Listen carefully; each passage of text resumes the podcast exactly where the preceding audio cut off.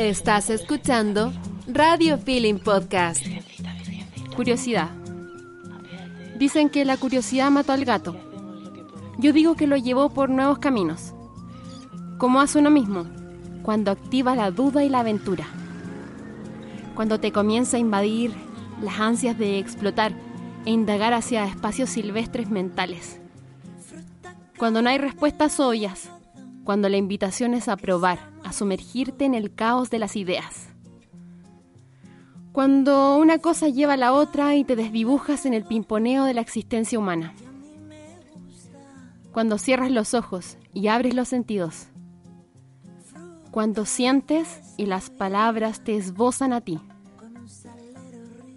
Cuando escuchaste mil voces que te enunciaron los caminos, pero tú seguiste intuitivamente tu propia voz.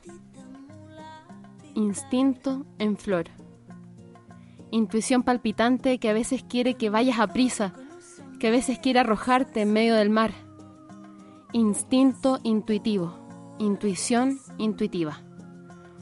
Un día la seguí. Me llevó por los pies, los brazos y la nariz a hablarle a otra forma intuitiva que vi por ahí.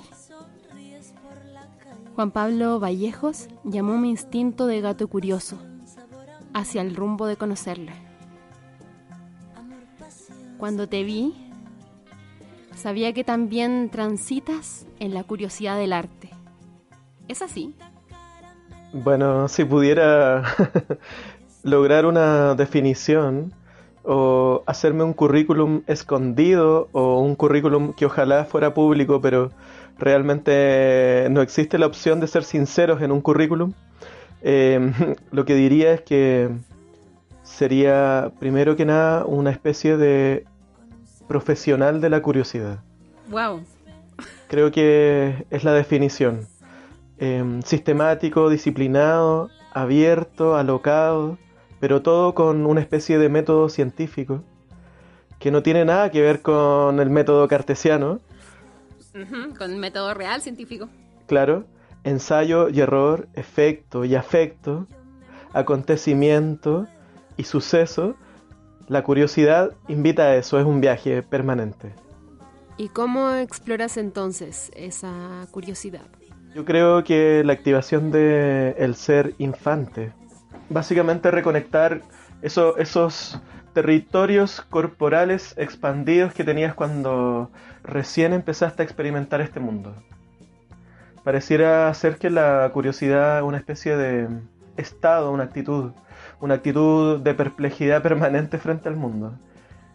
Algunos la confunden con inocencia, pero la curiosidad es mucho más decidida, es consciente, es buscadora, es aventurera, es osada. Te reconoces en ella. Y entonces cuando me siento niño, habito esa conciencia de curiosidad. ¿Cómo se abre ese espacio hacia lo colaborativo, hacia que otras voces dialoguen con esa propia curiosidad. Trato de gestionar con un montón de personas porque la curiosidad no es algo que se activa de manera personal, individual. La, la curiosidad es una relación en sí misma. O quizás también, como que también tiene esa beta, ¿no? Como la beta personal de la curiosidad personal y la beta como colectiva. Lo que pasa es que incluso cuando la curiosidad está dirigida hacia ti, yo creo que es como hacia tus otras posibilidades de ser.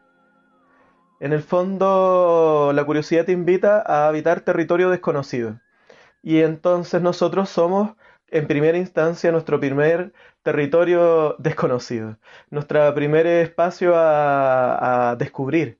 Y la curiosidad está para eso es parecida a la utopía, yo encuentro la curiosidad. Pero en el contexto de la investigación personal, em, trato de enfrentar la curiosidad como si fuera parte de las rutinas diarias de mi vida. En la cocina, eh, eh, en ir al baño, a la ducha. Todo es un momento curioso. el dormir, los sueños, recordarlos, en una conversación con alguien querido, y así como que se va articulando un estado, una conciencia de curiosidad y que se empieza a gestionar y entonces en ese proceso he decidido como tratar de participar y, y disponer de espacios para colectivizar ese estado de curiosidad. Y, en ese sentido la narración oral, los cuentacuentos, eh, es un estado de curiosidad plena, permanente. Algunos lo dirigen hacia la literatura, otros lo dirigen a la memoria étnica, em, los mitos y leyendas, la oralidad de los pueblos indígenas, y en otros casos es la experiencia de vida y cómo ella se escribe en la memoria. Eh, la curiosidad pareciera ser de que nos invita a producir. No es un estado de observación total, sino que es un estado activo de provocación. Oye, ¿y si hacemos un viaje al pasado? Hagamos un viaje al pasado. ¿Ya? Pasado, pasado, tic, pasado. Tac, tic, tac, tic, tac. Ya, ahí viaje al pasado. ¿Ya? ¿Listo? Perfecto. Estamos ubicando como... ¿cuál, cuál, cuál dirías tú que fue como tu primera gran curiosidad con el arte? Ay, es que si fuera ya el viaje de- en el tiempo absoluto, em, ¿Sí? me encantaría que poder eh, recordar mis experiencias prenatales o, o quizá otras vidas.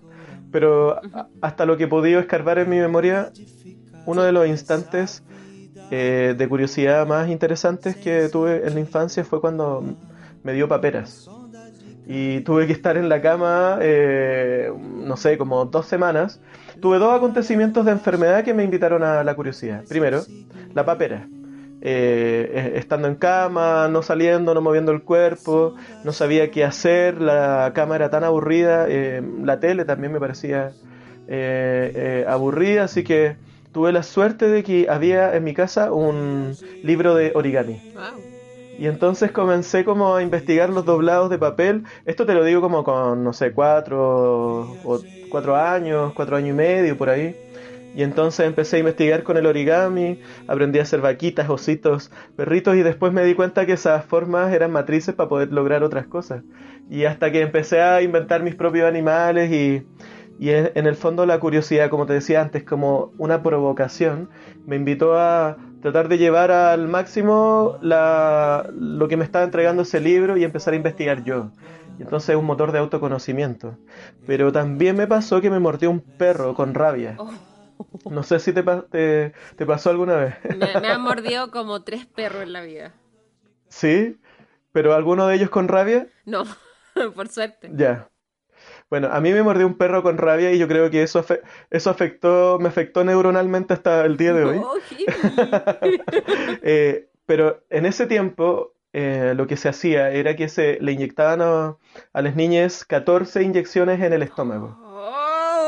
Y después- ¡Caleta! como quédate como un colador. Sí, y, de- esa era como una por día. Oh. Entonces me llevaban al, al consultorio en Cerro Navia y me ponían un in- una inyección y la aguja medía, porque se inyectaba en el estómago, no sé a qué sector del estómago tenía que llegar, eh, porque era bastante larga y profunda, yo creo que unos 10 centímetros de aguja. Después no podía caminar y mi madre, que era la que me llevaba, me tenía que llevar en brazos y yo ya era un niño más grande, o sea, estamos hablando de 6, 7 años, por ahí. Y, y ahí un niño pesa. Y mi mamá ya, yo, ya era bajita, entonces me llevaba a caballito, nos subíamos a la micro y todo, y, y la gente nos miraba como, ¿qué están, estarán jugando? Qué ridículo esta mujer que lleva a su hijo tan grande a caballito. Para mí, después del dolor que habían sido las agujas, eh, ir a caballito era como un premio. Imagínate las cosas que ves. Pareciera ser de que por primera vez tienes la altura de un adulte. En las alturas se podía ver el mundo de otra perspectiva y yo no tenía conocimiento, no era en mi casa un departamento, no, no. Hay gente que tiene esa experiencia muy chica. Pero yo no, así que me empecé a subir al techo, empecé a saltar, hice, hice la prueba, la típica prueba de si uno se salta desde el techo con un paraguas, flota en el aire. Como Mary Poppins. Eh, y, rea- y- y no lo hagan, por favor, eh, no lo hagan. Y no, no, no, no lo hagas. No, No funcionó. no, no Pero funcionó. igual fue lindo, ¿no? Es como Eh, una linda imagen. te puedes quebrar eh, una pierna o algo parecido. Oh, la curiosidad de, de las alturas. Es provocación, por eso te digo, la curiosidad es provocación. Sí. Oye, eh, y como con, ese mismo, con esa misma como matriz de, cosas que estamos hablando. Respecto al tema, como me gusta ponerlo como un tema, no como una pregunta específica. El tema como de la inspiración. ¿Cómo transita en ti la inspiración? En las distintas disciplinas, porque Juanpi no solo es eh, cuenta cuentos, sino que es antropólogo, dibujante, artista, es músico, eh, es un bacán. Eh, pero más allá de eso, eh, como cuando llega la hora como de desarrollar alguna, alguna disciplina o algún momento artístico, ¿cómo, ¿cómo es en ti el tema de la inspiración? Igual primero me, me cuesta como hablar directamente de mí eh, en este y lo quiero explicitar para que también el contexto de todo lo que diga me, me parece como estarme mirando al espejo y, empezar a cachar que tengo pelos en lugares donde antes no tenía. Canas donde no tenía. Eh. Pero es, es interesante porque estamos hablando, estamos hablando de, de, algo, de, algo interno. Exacto. El tema, el tema de la inspiración quizás nunca, no, lo adquirí de manera consciente en un principio hasta que traté de desarrollar una metodología. Pero en una instancia la rabia era muy movilizadora de procesos creativos. Y eran procesos creativos bastante inconscientes. Yo dibujé desde que tuve paperas me conecté con el papel y con el dibujo y era como parte de, de mis juegos, como jugar con autito, estar dibujando. Por lo tanto, la, inspiración en el juego no era un concepto que yo ocupaba, yo era jugar, no era estar inspirado. Que algunas personas podrían pensarlo como lo mismo. Pero para mí quisiera dejarlo en el territorio del juego y no de la inspiración maravillosa. Porque tampoco lo que resultaba de ese proceso era una obra. Entonces no había conciencia de obra. Sí era un verbo, era obrar permanentemente en el juego, pero es diferente.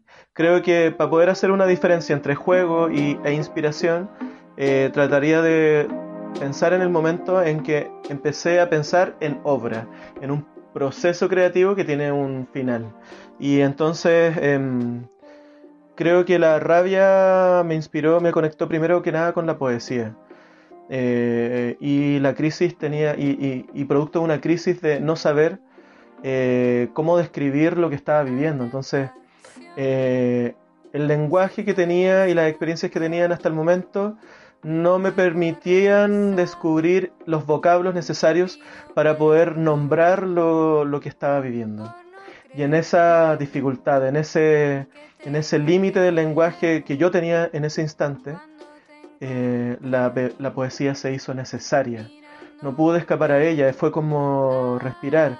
O aparece la poesía o me quedo callado. Y si me quedo callado, me guardo todo lo que siento. Y si no siento lo que estoy sintiendo, de alguna manera no puedo seguir viviendo. Y entonces había una pulsión de muerte en ese proceso. Cosa que fue cambiando con el tiempo, porque la inspiración eh, dejó de ser progresivamente cuando ya se hizo parte de mi cotidianidad, em, dejó de ser una especie de catarsis eh, traumática.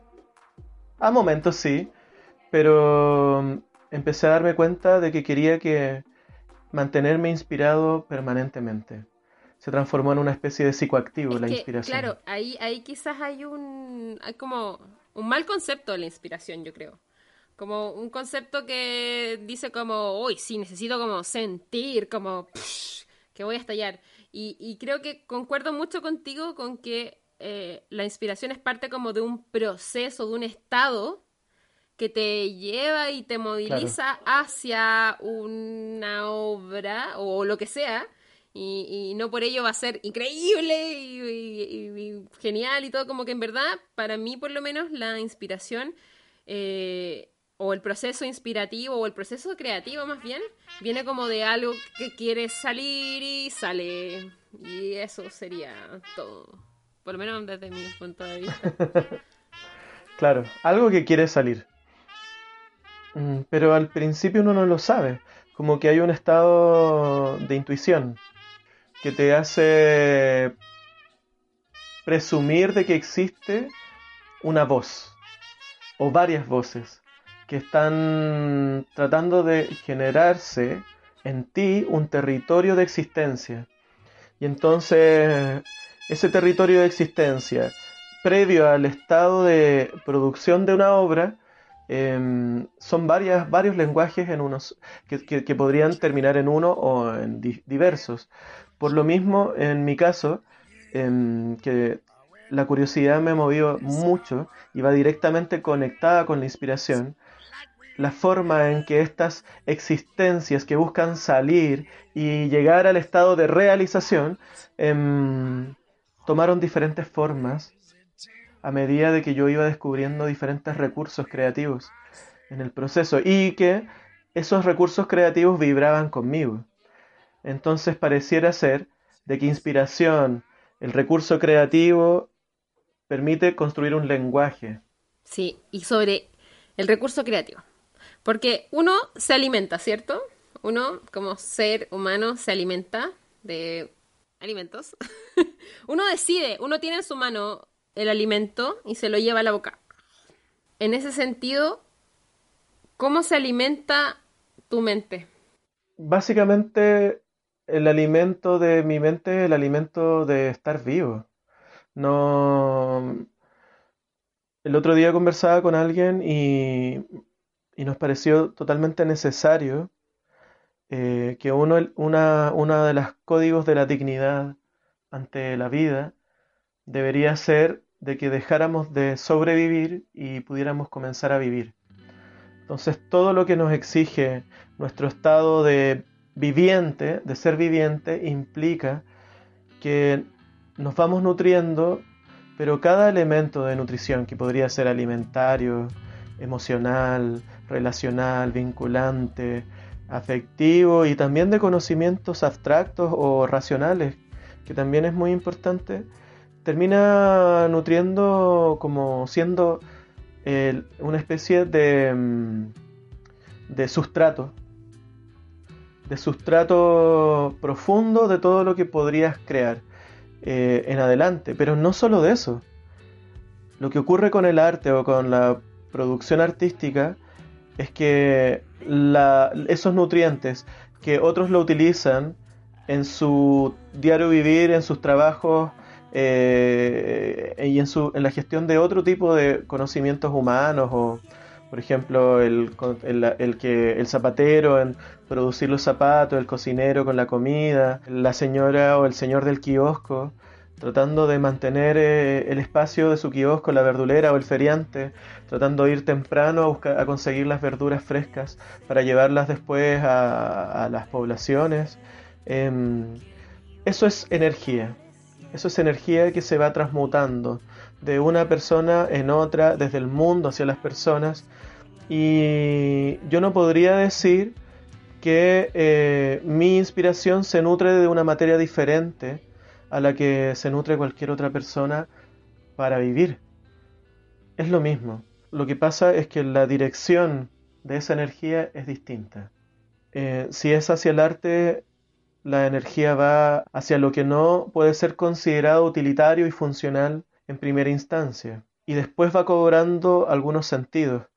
Pero claro, hay gente que se dedica a producciones, a, acciones utilitarias eh, permanentes, eh, a tener un empleo fijo con ciertas como restricciones, tener un contrato, un papel, un rol eh, muy funcional ante la vida, entonces se reconocen a sí mismos desde sus funciones o desde lo que estudiaron. En, mi caso no, yo no sé lo que soy, solo sé que ocupo esa energía para obrar, para estar en obra y me pongo en obra a mí mismo. Entonces podríamos decir que todo lo que consumes.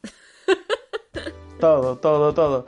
Desde lo que me desagrada y que a veces aborrezco y que me encuentro lamentablemente con esas cosas eh, y que no esquivo tampoco cuando las veo venir, las enfrento hasta lo que amo, hasta lo que me entrega infinito placer y hasta incluso diría que lo que no alcanzo a percibir, pero que ha pasado por mí. Que está de alguna manera como ligado a tu historia y, lo que te moviliza a avanzar y moverte como en la corriente. Claro, claro. Oye, y pasaste como por el tema de la dignidad, entonces yo no puedo como hacer oídos sordos a esta palabra, que eh, es tan, es tan, ha sido tan latente, tan gigante, no solo ahora, yo creo que ahora luego del estallido empezó a, pronunciarse, pero venía de antes como siendo como un silencio que empezó a tomar forma y que luego empezó a salir claro. por las voces de, de masas. Y bueno, y ahora no sé qué cosa está pasando, eh, coronavirus, todo se, se, transmutó de una manera muy inesperada, muy, muy loca. ¿Qué me, qué me podéis decir como de, este momento, como general, así abiertamente, como... Y también vinculado un poco como al, al arte o, o, a la vivencia artística. Siempre que, que, he conversado del arte en este programa, eh, lo he hecho mm, de la manera más abierta posible que es como nuestra área básicamente que nos convoca. Un poco voy a, me gustaría como citar a, eh, no textualmente, pero me parecieron muy inspiradoras como unas definiciones que, que nos regaló Ana Arendt sobre los principios de la vida activa en un libro que se llama La condición humana. Ella narraba que habían tres ejes de la condición humana. Una era la labor, la otra era el trabajo y la otra era la acción.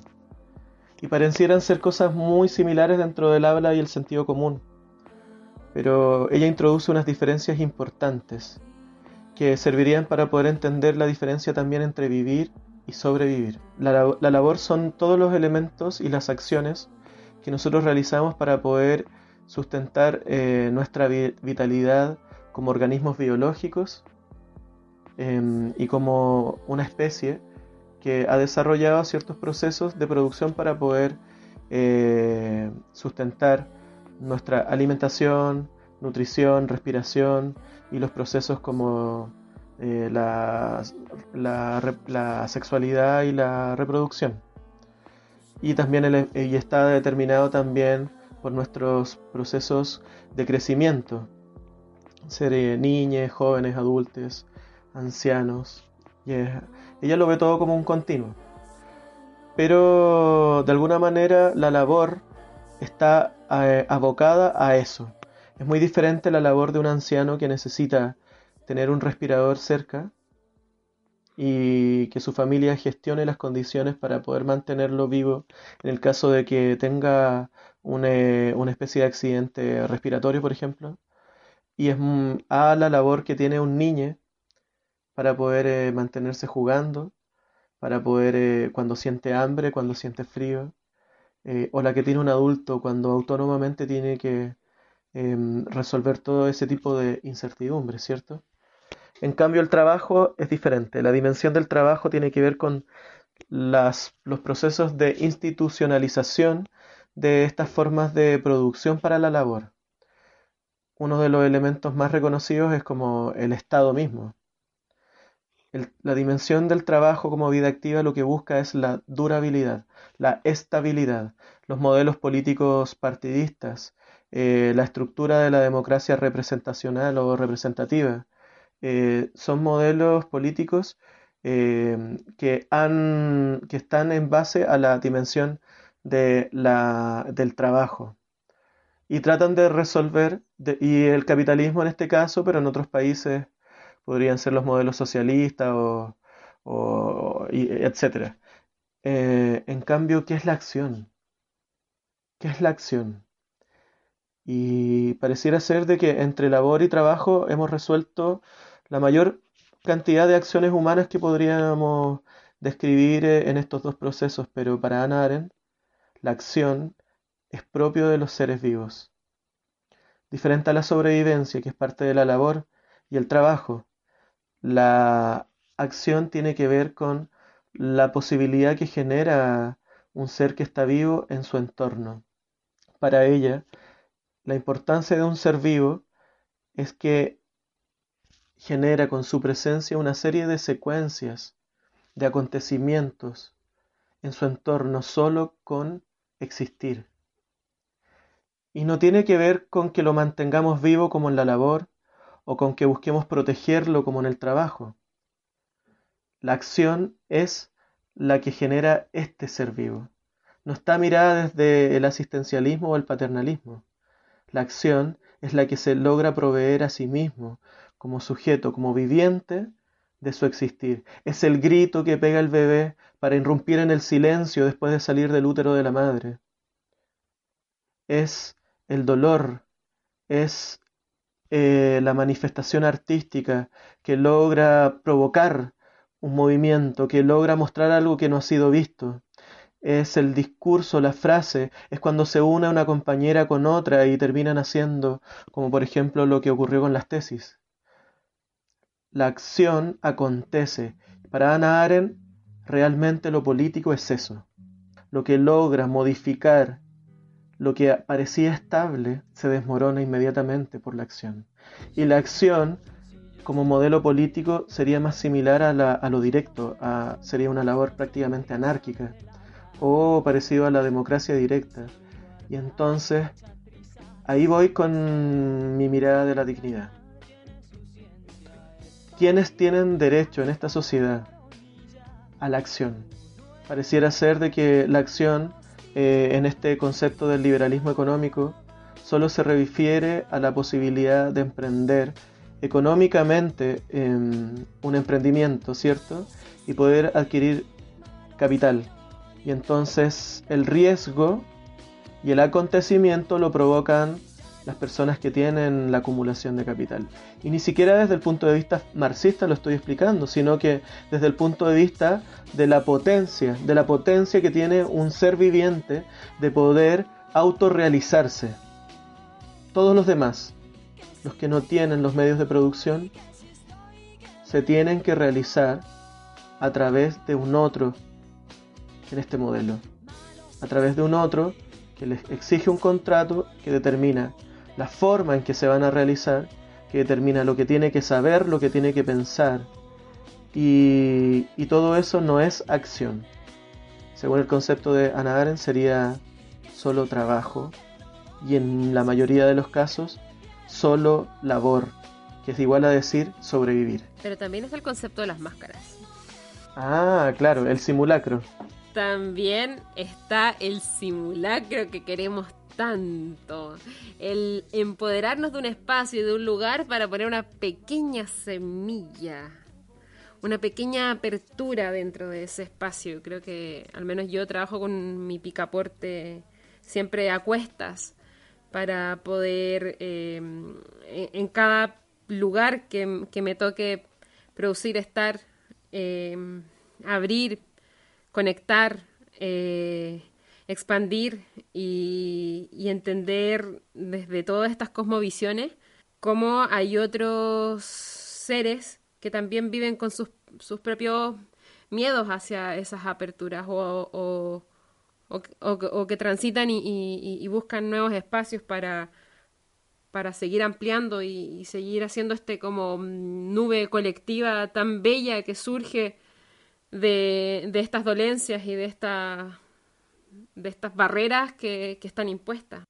Claro, en este esquema que, acabo de describir, pareciera ser de que todos más los compartimentos están súper fijos y que una persona que tiene una identidad relacionada a la labor y hay otras que tienen una identidad vinculada al trabajo y otras muy pocas que tienen eh, una vinculación hacia la acción, pero no es así. Lo que ocurre es que la condición humana implica de que ningún ser humano puede ser Em, expropiado de su capacidad de accionar procesos.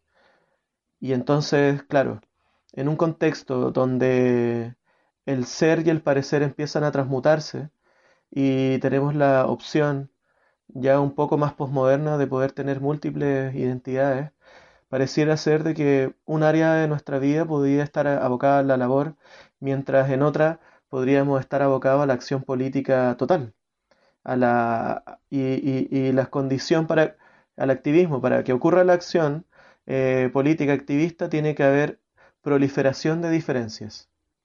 Mientras el trabajo tiende a homogeneizarlo todo, la acción tiende a diversificarlo todo. la palabra para poder describirlos es la pluralidad, y, que es lo contrario a, la homogenización. Y, la, y tú propusiste el concepto de máscaras.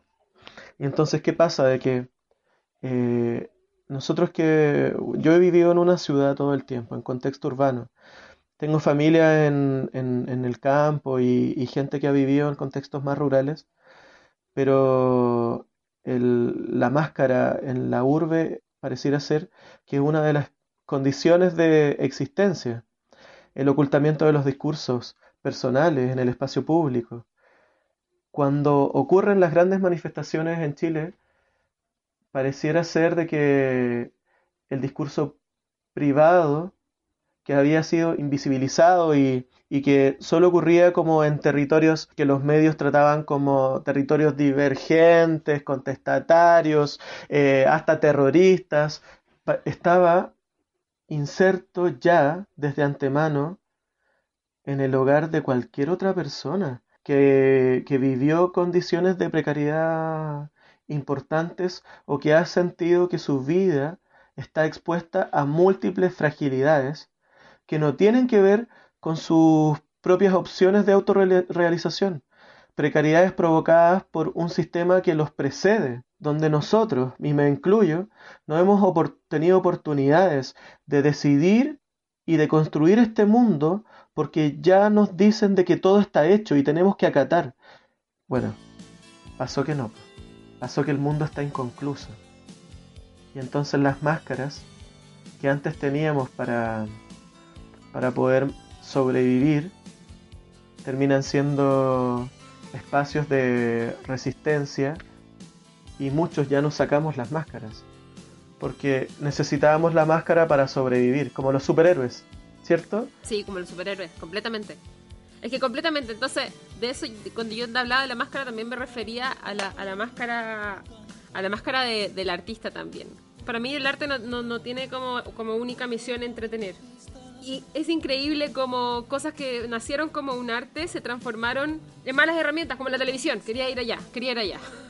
La televisión que un día fue un formato tan bello, espejo, reflejo, que hoy es la píldora adormecedora más fuerte que, en este caso, en este contexto latinoamericano, obviamente, del capitalismo. Que yo creo que esto se ha hablado en otros espacios como y se viene discutiendo y observando desde la sociología, desde, desde la antropología, desde la literatura, la filosofía, desde la pedagogía también, que es, eh, desde la historiografía, el, el acabo de los sistemas representacionales de la realidad, intercambiados o reemplazados progresivamente, por un lado, por los sistemas de presentación más directa, pero por otro lado, lo representado también se ha transmutado en otra cosa que son los modelos de simulación. Entonces tenemos dos opciones eh, en el contexto actual. O abordamos la producción social de la realidad como una simulación y no creemos en ningún discurso, o lo habitamos como la presentación de una realidad. Y para establecer la diferencia entre representación y presentación, basta con tomar el ejemplo que tú dices, ¿Qué es lo que decían los canales de televisión con respecto a las movilizaciones producidas posteriores al 18 de octubre? Eh, falseaban las cifras, eh, hablaban de eh, generaron enemigos ficcionales, por ejemplo, el escándalo del Big Data con la Organización Internacional de K-Pop. Era tal su desconocimiento que trataban de tomar, de aprender cualquier elemento innovador para describir esta realidad porque solo buscan representarla. Jamás fueron a ver esta realidad directamente, por lo tanto la presentación no fue parte del proceso comunicacional de los medios masivos. La presentación de la realidad la habíamos vivido las personas que estábamos ahí, viviendo esa revuelta, doliendo, las personas, los ancianos con la jubilación, eh, esta es una dimensión muy humana, habitando las vulnerabilidades. Las vulnerabilidades son, no son representaciones de la realidad. Una enfermedad no, no es representada por la realidad.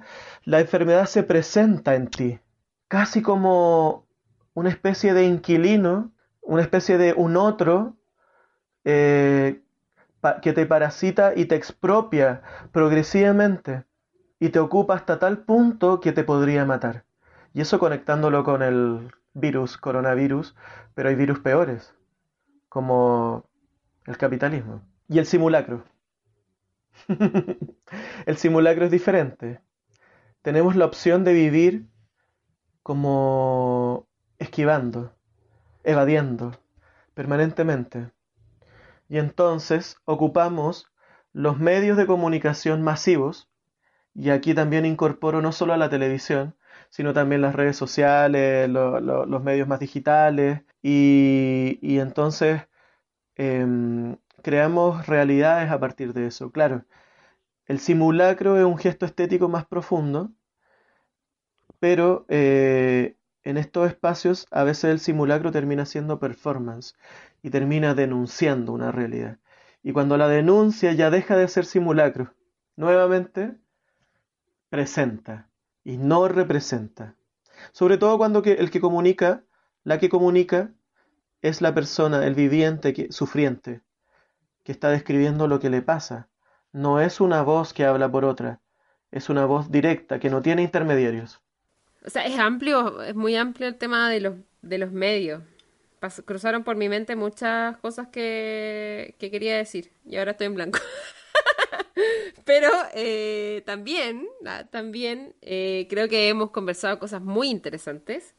Eh, por ende, quiero como ir cerrando un poco el contexto podcast y agradecerte mucho por haber compartido conmigo tus, tu opinión, tu, tu universo. Partiste este podcast, esta historia, la partí eh, desde algo muy interno, íntimo mío, y, se fue expandiendo hacia, hacia un contexto que es más o menos un viaje súper intenso. Y este mismo, que es un pequeño medio, un pequeño medio que va a escuchar eh, otra persona, que, ya eso es suficiente para mí, pretende exponer eh, estas miradas. Así que muchas gracias por, por compartir tu mirada. Sí, y bueno, casualmente me di cuenta que partí de tener eh, paperas, hablar de la vulnerabilidad en todo el discurso y se hizo súper presente. Pero para, solo como para no decir de que la dignidad humana tiene que ver con solo el sufrimiento, sino que la alegría.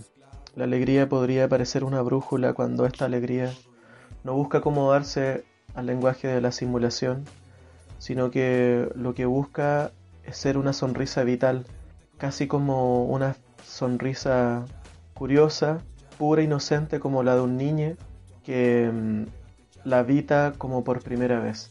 Hay emociones que no son dolores y que son trascendentales y que no son parásitos. Y una de ellas es la alegría, que no es lo mismo que la felicidad de Coca-Cola, claramente. Pero gracias por la invitación. Eh, podría seguir hablando y tú me conoces toda la noche de esto. Eh, después sería una edición infinita.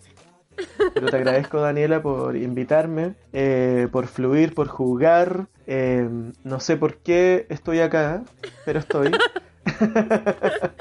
¿En la vida? Em, un poco en todo, claro el sentido de propósito eh, eh, a veces es como que se escapa de las manos. Nunca hay que tenerlo en la mano, eh, nunca hay que tenerlo en la mano porque... Como que uno está a punto de... Como ese reclame antiguo de las galletas, esas galletas que, que se caen. ¿Tritón? Tritón y...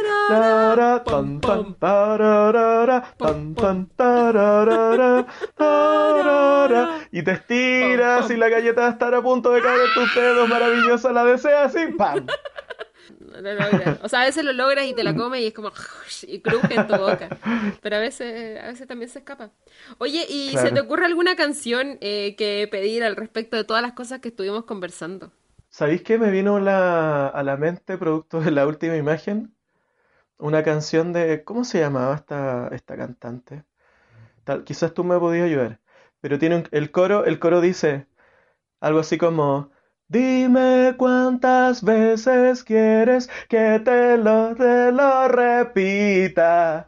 Dime cuántas veces quieres que te lo repita. Eh, los ex. Los sex, claro. La colombina, la colombina parra. La colombina barra, ya, me encanta. Qué genial, qué espectacular. Eh, como que esta ruta callejera de buscando drogas, buscando experiencia, tratando de existir eh, en este contexto duro y de repente te encuentras explicándole a alguien esto que a veces no lo entiende. Y a veces son tus padres, a veces el Estado, a veces son los profesores, a veces son los doctores, a veces el psicólogo. A veces el Uber. a veces es uno mismo. Uno mismo, nos quedamos, nos quedamos con eso entonces, con los ex. Muchas gracias. gracias a ti, Dani. El otro día unos amigos me convencieron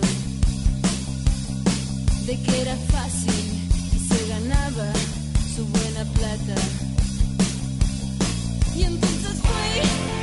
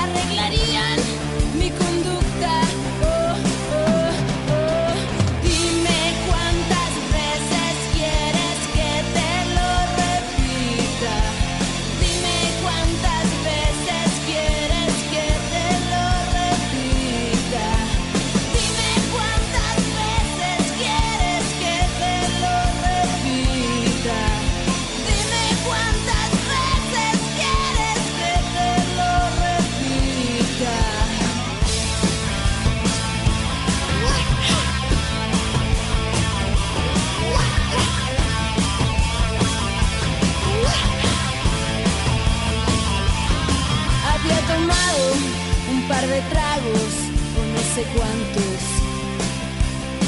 Cuando me veo con un cuchillo en la mano.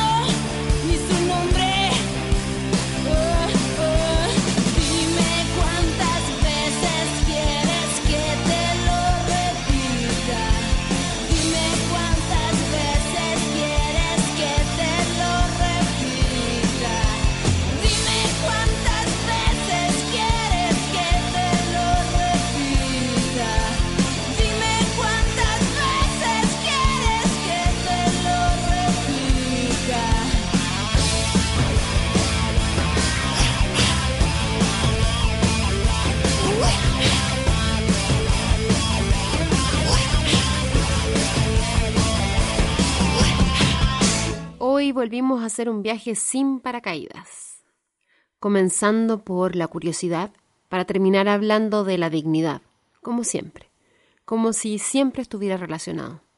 Y lo está. Y el arte entre medio, como surce, como teje, nos sigue hablando a través de diversos exponentes, de diversos pensadores, como en esta interesante conversación que tuvimos hoy.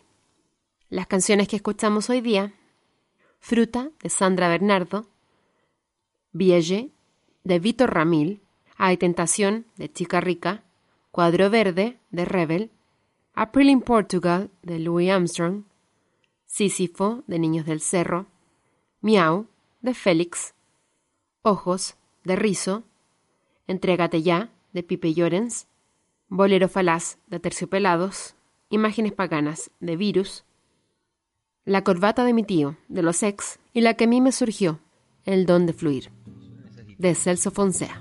Nos escuchamos en el próximo capítulo de Revolucionarte, capítulo 8, fin de temporada. No se lo pierdan. Los dos parlantes afuera, la música en el balcón, cayendo por la vereda en sonoro por botón. Alguien me acerca un trago, alguien me quiere hablar. Yo solo quiero que mires mientras te miro girar.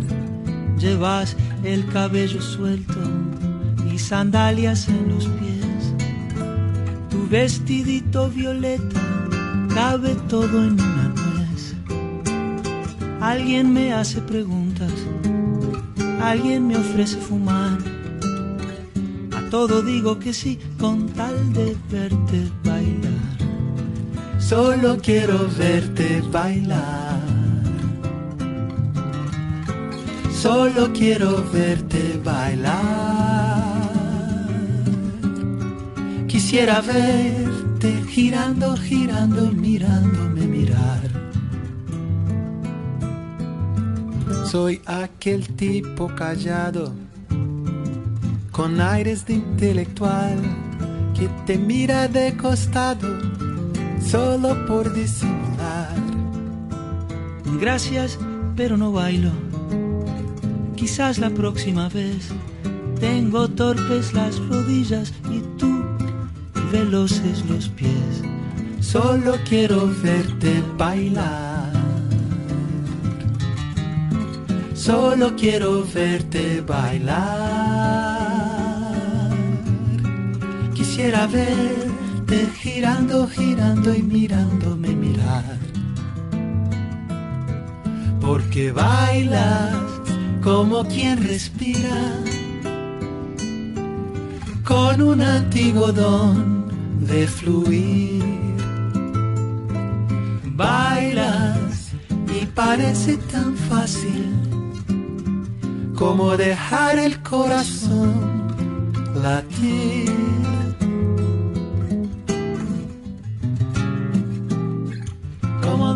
El corazón latir.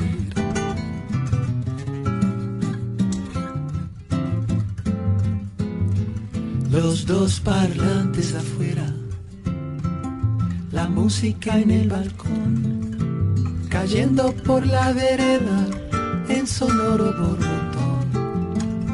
Los músicos no bailamos. Ya habrás oído decir, gracias de todos modos, gracias por insistir. Solo quiero verte bailar. Solo quiero verte bailar. Quisiera verte girando, girando y mirándome mirar. Solo quiero verte bailar. Solo quiero verte Quisiera verte girando, girando y mirándome mirar. Porque bailas como quien respira con un antiguo don de fluir.